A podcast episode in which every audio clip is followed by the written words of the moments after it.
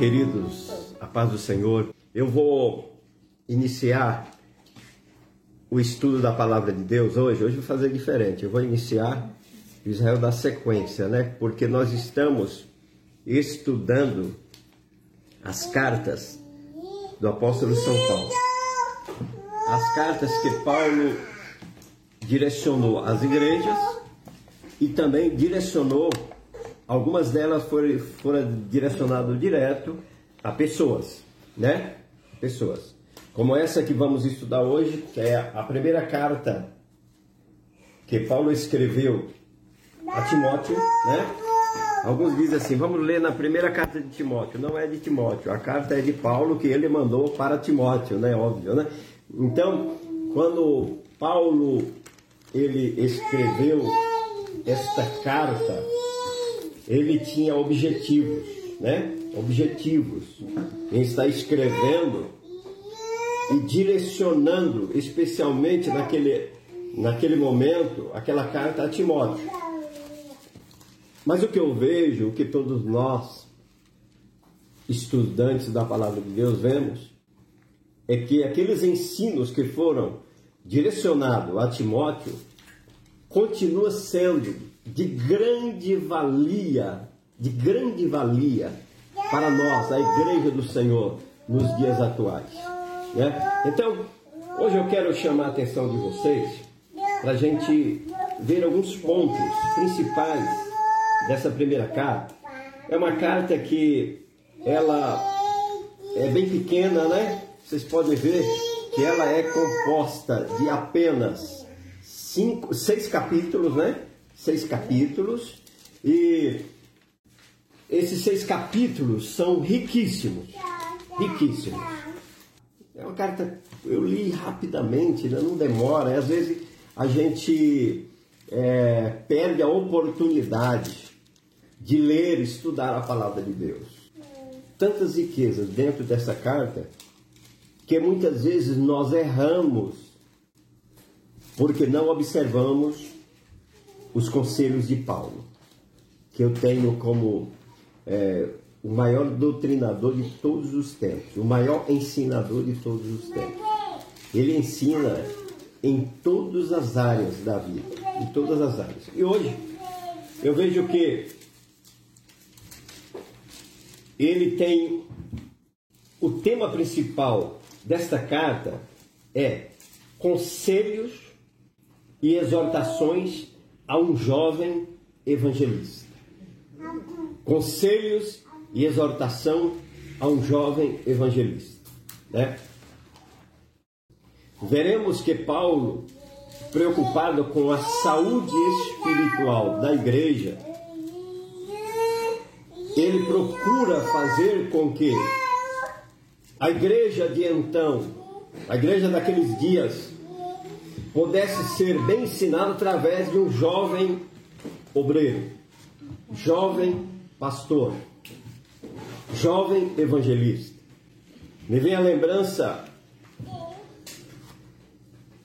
a primeira igreja que pastoreei lá pelos meados de 1989 é na transição do pastor atual ele usou o termo, eu lembro bem, o termo que ele usou naquele dia, naquela posse. Ele disse assim: Hoje eu transfiro a responsabilidade desta igreja para um jovem Timóteo que está começando no seu pastorado. Queridos, vocês não sabem, não conseguem avaliar o quanto pesou aquela palavra para mim. E eu nem imaginava a responsabilidade que recaía sobre Timóteo. Mas com o passar do tempo, né, são mais de 30 anos de pastorado, pastoreando, a gente vai aprendendo dia após dia. E ontem eu lendo a Bíblia eu aprendi mais diversas coisas, né, acerca desse, dessa carta que Paulo escreve a Timóteo. Então, qual era a intenção de Paulo naquela hora? Era exortar o jovem evangelista. Ele ia exortar sobre o quê? Acerca de sua conduta pessoal, sua conduta pessoal e de seu trabalho ministerial. Queridos, muitas pessoas é, almejam, sonham com o ministério. E nós leremos, leremos dentro dessa carta que Paulo diz assim: que quem deseja o episcopado, boa coisa deseja. Boa coisa deseja. Então não é pecado desejar. E Timóteo tinha esse desejo e Paulo sabia do desejo de Timóteo. Mas Paulo, preocupado com a saúde da igreja, ele começou a ensinar Paulo, digo, Timóteo, para que Timóteo pudesse crescer no ministério, crescer na vida espiritual, crescer em família, crescer em comunidade, para que pudesse verdadeiramente ser um grande exemplo. Queridos, nós vemos que Aqui a preocupação de Paulo era o quê? Que Timóteo fosse um obreiro saudável. No seu objetivo maior, que ele quer aconselhar ele na sua conduta pessoal. É o que muitas vezes nós não nos preocupamos, né?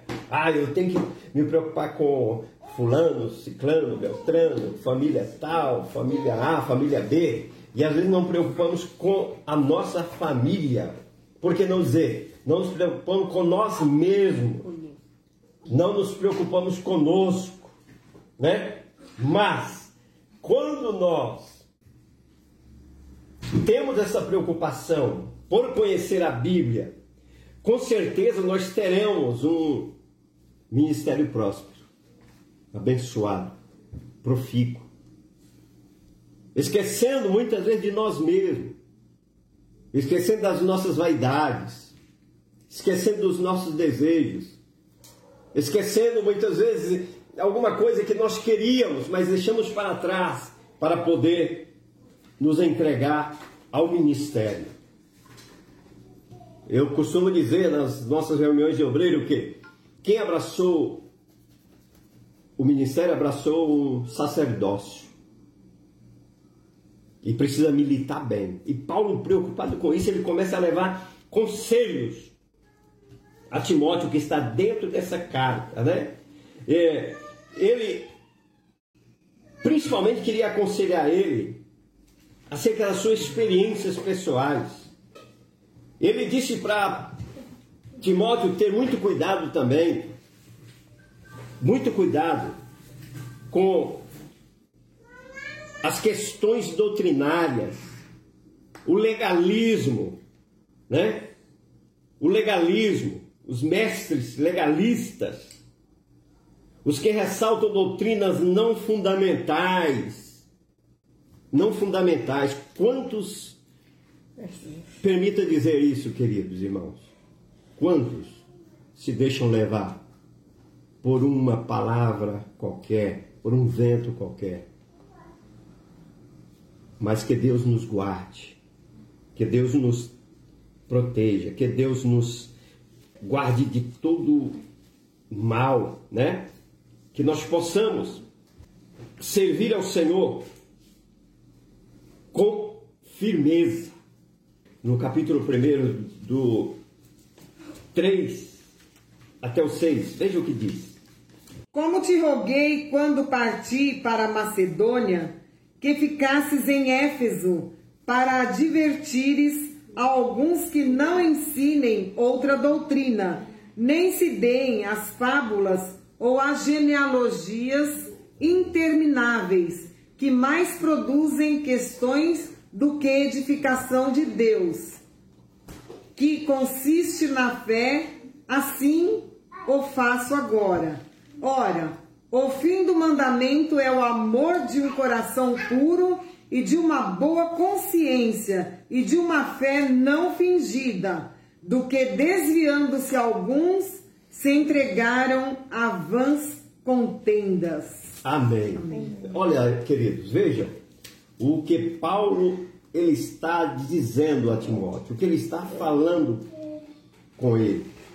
Ele começa na, na carta aqui, primeiro ele sauda aquela saudação, né?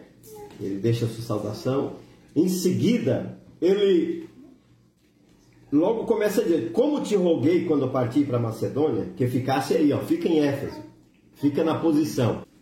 Queria aqui abrir um parêntese e dizer que muitas pessoas receberam sim o chamado de Deus, receberam, mas moveram-se com facilidade, saíram da posição, saíram do lugar que o Senhor lhe colocou, saíram da chamada, do ponto da chamada.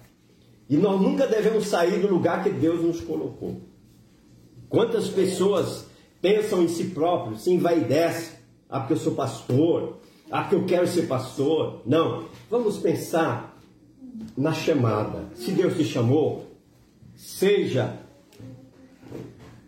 fiel à chamada que Ele te fez. Seja fiel à chamada. Porque assim sendo, você vai ver que os milagres irão acontecer dentro do teu ministério. Os milagres irão estar presentes na tua vida, porque Deus, que é o Senhor, ele estará sempre presente, né? Nós vemos também que ele, Paulo, ele querem dizer a Timóteo acerca daqueles que querem ser mestres da lei, quer ser mestre, quer saber tudo, sendo que eles nem compreendem, nem entendem, né? Se a gente ler lá do verso 7 até o 11, nós vamos ver isso muito claro, quando nós vemos aqui Paulo fazendo menção de alguns que se entregam a vãs contenda, querendo ser doutores da lei e não entendendo nem o que dizem, nem o que afirmam. Quantas pessoas estão querendo vender algo que nem eles mesmos acreditam, que nem eles mesmos entendem? Que Deus tenha misericórdia. Nós não viemos aqui para vender nada, nós viemos aqui para ensinar Aleluia. a palavra de Deus, para ensinar a cada um o caminho dos céus, né? Que nós possamos estar firmados nele. Nós vemos que, se nós fôssemos falar um pouco da lei, Paulo aqui ressalta a lei e diz que a lei ela é muito boa. É muito boa. Ele não critica a lei em nenhum momento. Mas ele diz assim: a lei é boa para aqueles que praticam na íntegra. Na íntegra. E Deus, sabedor que nós jamais adquiriríamos o céu, nós, a igreja que foi comprada através de Jesus Cristo, adquiriríamos o céu se não fosse através da graça salvadora de Jesus, ele mandou seu filho. Mandou seu filho. Seu filho não veio aqui para abolir a lei. A Bíblia diz que não. Ele veio para cumprir a lei. Ele cumpriu a lei em todos os detalhes. Ele cumpriu a lei em todos os detalhes. Então, vejamos. É, Paulo estava preocupado com isso e ele é, faz menção para que Timóteo estivesse atento quanto a isso.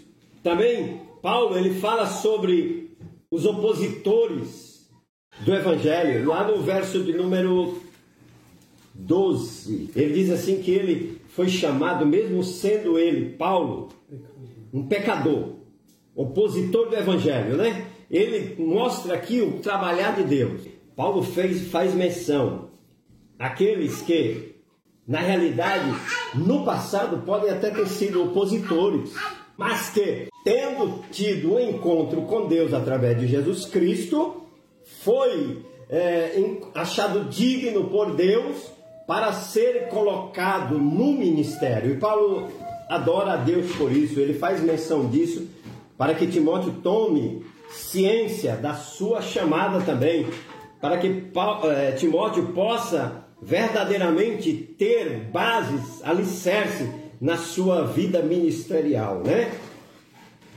Nós vemos que lá no capítulo 1 ainda, o 14 e o 15, diz assim: E a graça de nosso Senhor Jesus superabundou com a fé e o amor que há em Jesus Cristo.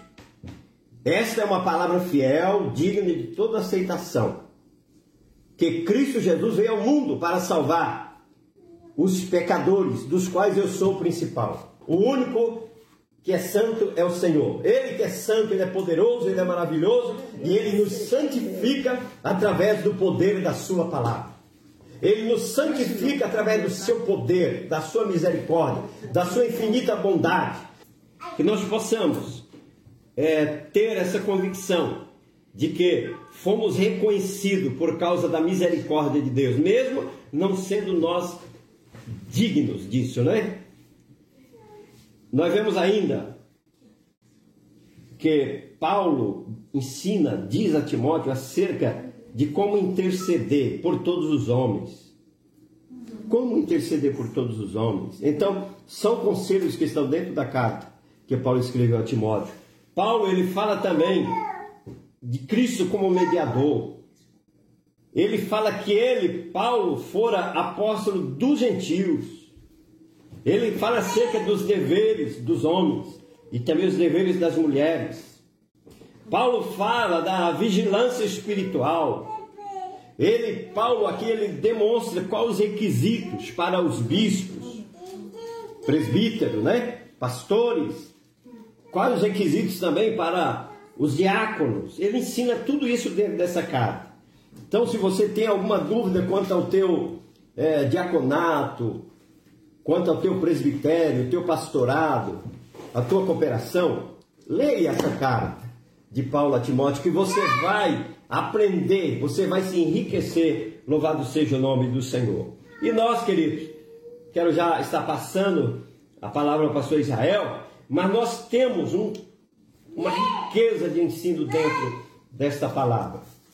Ele fala dos, dos hábitos pessoais, caráter pessoais, atitude perante a família, experiências de boa reputação, tudo isso é o que Paulo está ensinando a Timóteo para que ele possa crescer na sua vida ministerial, na sua vida pastoral, né?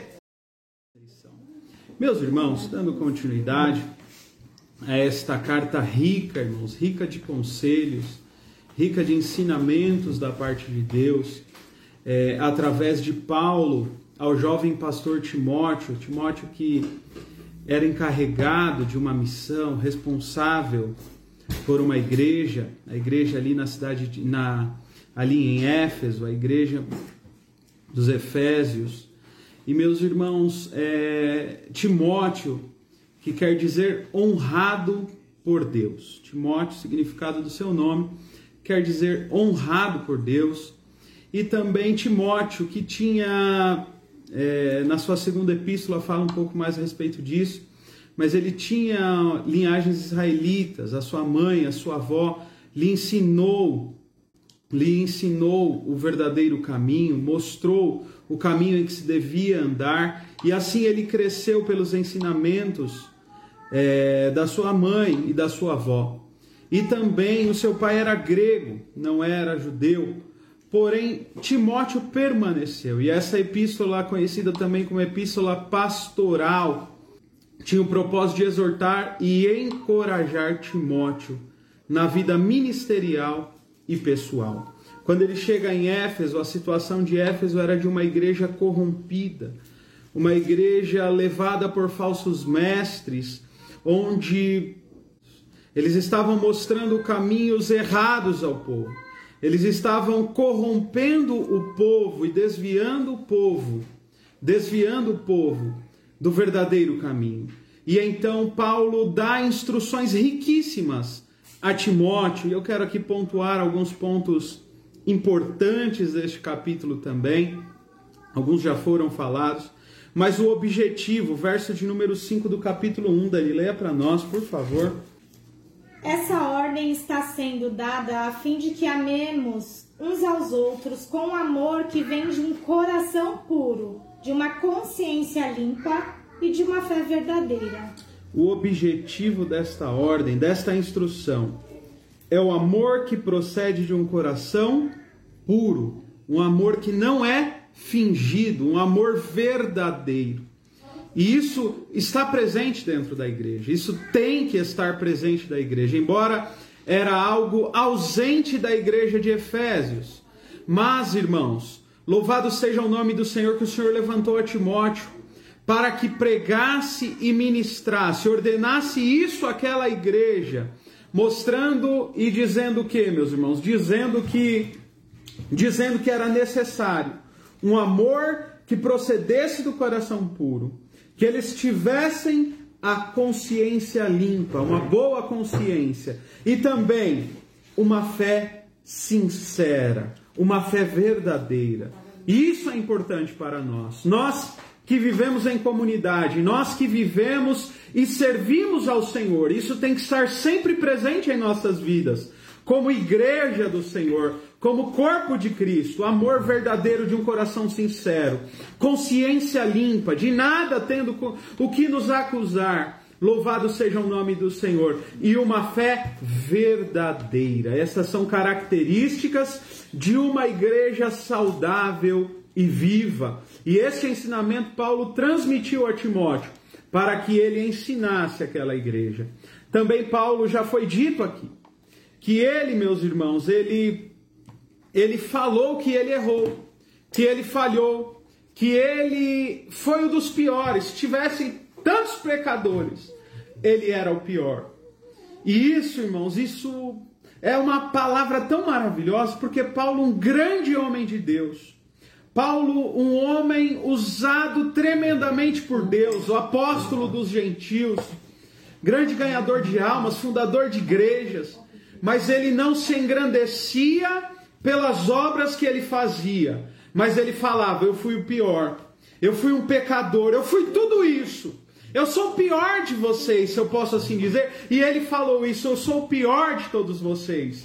Mas um fator importante é que ele reconhecia que a graça de Deus, a graça de Jesus Cristo, através da salvação, através do sacrifício vicário de Cristo, Louvado seja o nome do Senhor. Alcançou ele e ele foi perdoado. Irmão, irmã, saiba de algo nesta noite, tenha isso bem gravado em seu coração. Você pode ter pecado e você pode ter errado no passado. Mas uma coisa eu te digo: a graça do Senhor te alcançou. Aleluia! Há perdão para você. O Senhor perdoou e se esqueceu dos seus pecados, deixou lá para trás e tem algo novo para você. Não é porque você errou, como Paulo errou. Mas irmãos, ele viveu algo que o Senhor tinha preparado para ele. Ele não quis, aleluia, não deixou que o seu passado, seu passado fosse uma mancha no seu presente mas o seu passado ficou para trás e agora ele vivia algo novo. Mesmo que ele fora um, um, pecador, um dos piores pecadores, aleluia!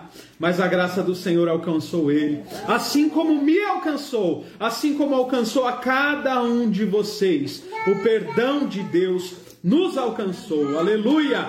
Então fiquem tranquilos, irmãos, não deixa. Que, não deixe que o inimigo acuse vocês, mas repreenda o inimigo acusador. Mas, irmãos, mas deixe que a graça sempre esteja viva em seus corações. No capítulo de número 2, leia para nós, mandante, versículos de 1 a 4 do capítulo 2. Em primeiro lugar, peço que sejam feitos orações, pedidos, súplicas e ações de graças a Deus em favor de todas as pessoas pelos reis e por todos os outros que têm autoridade para que possamos viver uma vida calma e pacífica, com dedicação a Deus e respeito uns aos outros. Isso é bom. E Deus, o nosso Salvador, gosta disso. Ele quer que todos sejam salvos e venham conhecer a verdade. Muito bem, muito obrigado. Louvado seja Deus. Irmãos, ele instrui e nos diz que nós devemos, antes de tudo, ele recomenda que nós devemos orar por todos. Nós temos que interceder com súplicas e ações de graças por todos os homens. E seguindo adiante no versículo de número 2, ele fala a respeito pelos reis e todos os que exercem autoridade, para que tenhamos uma vida tranquila. Hoje temos visto uma grande divisão no meio do povo, no meio, no meio da nossa nação, por causa de ideologias políticas. E isso às vezes quer adentrar dentro da igreja, porque um é crente A, outro é crente de lá, outro é de cá. Mas irmãos, o texto nos instrui a dizer: para nós orarmos pelas nossas autoridades, para nós orarmos pelos nossos reis, aqueles que estão em posição de destaque, para que nós tenhamos tempos de paz. Irmãos, ficar reclamando na internet, ficar reclamando e discutindo, perdendo horas de discussões sobre viés políticos, não vai mudar nada. Não vai mudar, pelo contrário, pode piorar. Piorar como, pastor? Isso vai mudar alguma coisa lá em cima? Não. Mas piora, você pode causar dissensões dentro da sua casa. Eu conheço pessoas que já falaram, tem pessoas, tem parentes que deixaram de falar comigo porque eu me expus a respeito da minha posição política. Irmão, saiba de uma coisa: posição política isso daí, irmão, ninguém vai levar ninguém para o céu. O que leva para o céu é nós servimos ao Senhor Jesus Cristo com o coração puro e sincero. Então não é discussão, aleluia, é oração. Vamos orar. Ah, mas eu não concordo. Não tem que concordar, você tem que orar e falar: Senhor, ajude. Senhor, dê instrução. Senhor, dê discernimento às nossas autoridades para que a palavra de Deus se cumpra e nós tenhamos uma vida tranquila nós tenhamos uma vida pacífica, aleluia! Se a igreja do Senhor se empenhar em orar mais, e falar menos, e discutir menos, em orar mais e buscar a presença do Senhor mais, orar pelas autoridades, nós veremos a mão de Deus, aleluia, agindo em nosso favor. Nós veremos, aleluia, as nossas autoridades políticas, as nossas as mudanças acontecerem, não porque nós estamos discutindo ou correndo atrás de alguma coisa, mas porque nós estamos de portas fechadas dentro dos nossos quartos, orando ao Senhor, aleluia, e a mudança acontecerá no cenário político, louvado seja Deus. Aleluia. Portanto, não é discussão que vai mudar nada, mas é a sua oração, igreja. É a minha oração, é a nossa oração que vai sarar a nossa nação. Louvado seja o nome do Senhor Jesus Cristo. E ele fala, irmão, vocês querem ter uma vida tranquila e pacífica? Ore. Esse é o segredo, é a oração pelas autoridades e por todos os homens. Louvado seja o nome do Senhor. Também no capítulo de número 2, meus irmãos, eu quero, peço à irmã Daniele a ler. Eu queria fugir, irmãos, desse que é um tema é um tanto quanto alguns querem polemizar, mas não tem polêmica nenhuma. Então quero esclarecer rapidamente esses versículos e, e trazer o ensino e clareza a respeito deles. Versículos de 9 a 15, Daniele, por favor. Quero também que as mulheres sejam sensatas e usem roupas decentes e simples, que elas se enfeitem, mas não com penteados complicados, nem com joias de ouro ou de pérolas, nem com roupas caras. Que se enfeite com boas ações, como devem fazer as mulheres que dizem que são dedicadas a Deus as mulheres devem aprender em silêncio e com toda a humildade. Não permito que as mulheres ensinem ou tenham autoridade sobre os homens. Elas devem ficar em silêncio, pois Adão foi criado primeiro e depois Eva. E não foi Adão quem foi enganado. A mulher é quem foi enganada e desobedeceu à lei de Deus. Mas a mulher será salva tendo filhos se ela com pureza continuar na fé, no amor e na dedicação a Deus. Amém. Muito bem. Irmãos, versículos, alguns é, dizem, né, alguns querem é, contorcer as verdades bíblicas sem entender o contexto. O contexto aplicado nesta época, irmãos, era que as mulheres elas eram privadas do estudo elas não tinham acesso aos estudos. Então, o que, que acontece? Elas não tinham conhecimento, não tinham acesso ao conhecimento. E, pelo contrário, alguns querem dizer que esses trechos que Paulo escreve a Timóteo são trechos machistas, querendo menosprezar ou diminuir as mulheres. E alguns querem fazer isso e fazer alarde contra nós crentes, contra nós crentes. Mas, irmãos, igreja do Senhor, nós temos que compreender. Quando ele fala a respeito das roupas, das, ah, dos adornos que elas usam, é porque naquela época, naquela circunstância, as mulheres elas queriam agradar os maridos, se vestindo de forma exagerada, extravagante. Elas queriam respeito na sociedade por estarem vestidas bonitas. Mas não é isso que o texto quer nos dizer, irmãos. O que o Senhor quer nos dizer através de Paulo a Timóteo é que as mulheres elas tinham que ter o caráter cristão. A partir do momento que elas tivessem o caráter cristão e não a sua parte externa, o seu corpo, a sua maneira de se vestir, mas o seu interior totalmente transformado por Cristo. Assim elas conseguiriam alcançar os seus maridos. Assim elas conseguiriam respeito na sociedade. Então, por este motivo, irmãos, ele exorta e mostra, louvado seja o nome do Senhor, e mostra o porquê disso. É justamente por isso. Também, meus irmãos, ele fala a respeito das mulheres aprenderem. Antes, naquele contexto, elas não tinham oportunidade de aprender e eles estavam dando a oportunidade às mulheres aprenderem. Aprenderem da palavra de Deus, conhecerem mais de Deus. Por quê, irmãos?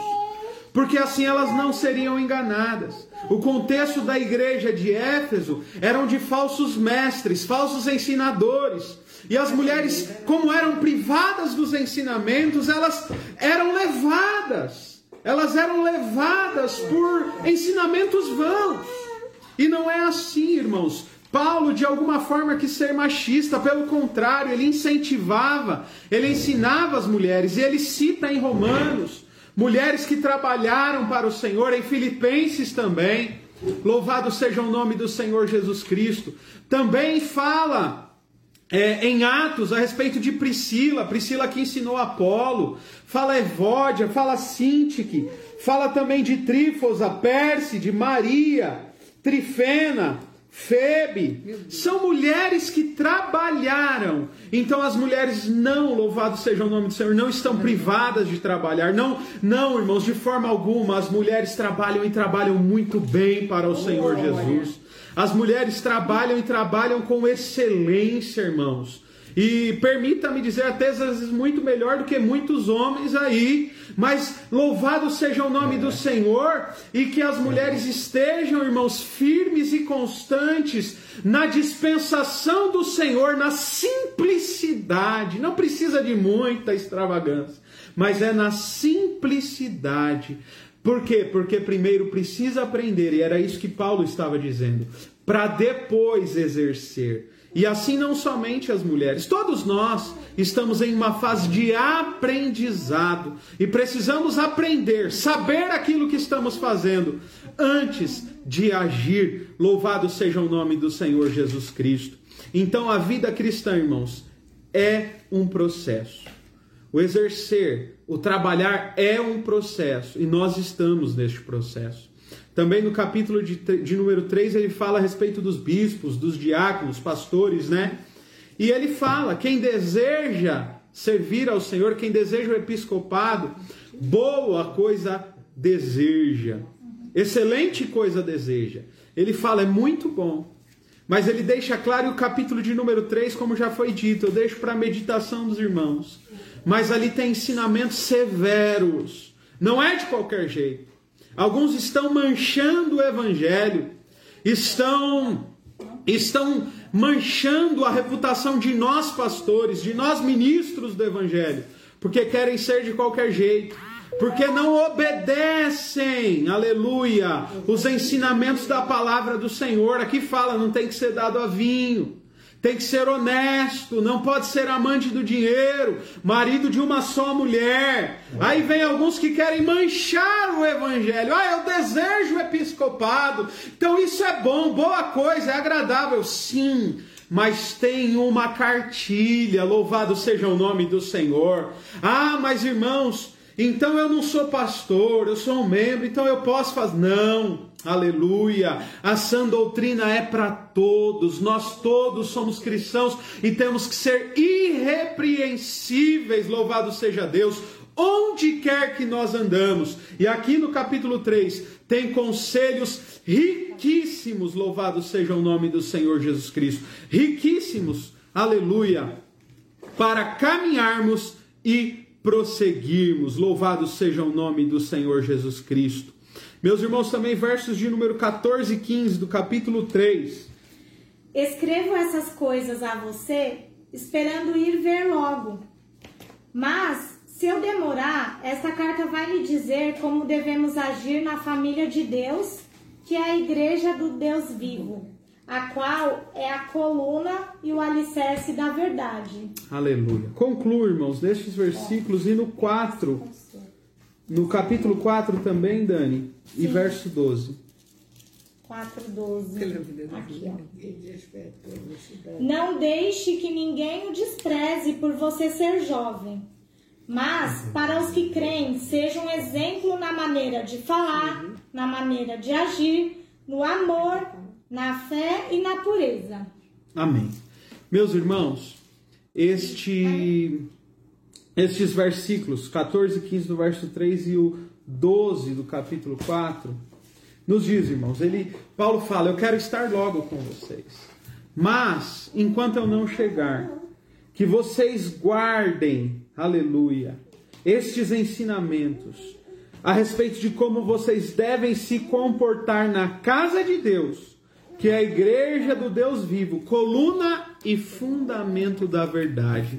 São desta maneira, irmão, é desta maneira, irmãos, que nós devemos nos comportar.